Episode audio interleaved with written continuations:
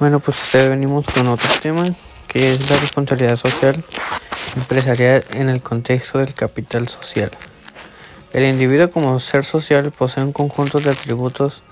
que cuentan mucho en sus relaciones cotidianas con la familia, la comunidad donde vive y el trabajo donde labora,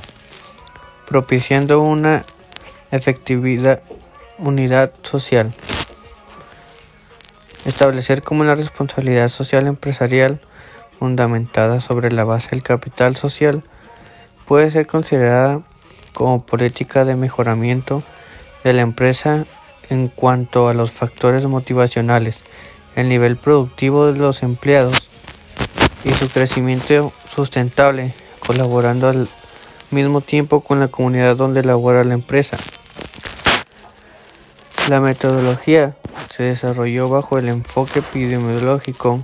racionalista, deductivo, enmarcada en la fase diacrónica descriptiva. Una conclusión, entre otras, fue que el capital social como contexto de la RCE permite a la organización empresarial ejecutar un plan de responsabilidad social que le garantice una mejor y sincera relación con los empleados y con la comunidad. El aumento de la rentabilidad de la empresa con reducción de costos. Al hablar de responsabilidad social empresarial en adelante es muy importante tomar en cuenta el fundamento ético filosófico de la dimensión cultural que enmarca este concepto, pensando entre lo obligatorio y lo justo a favor de la calidad de vida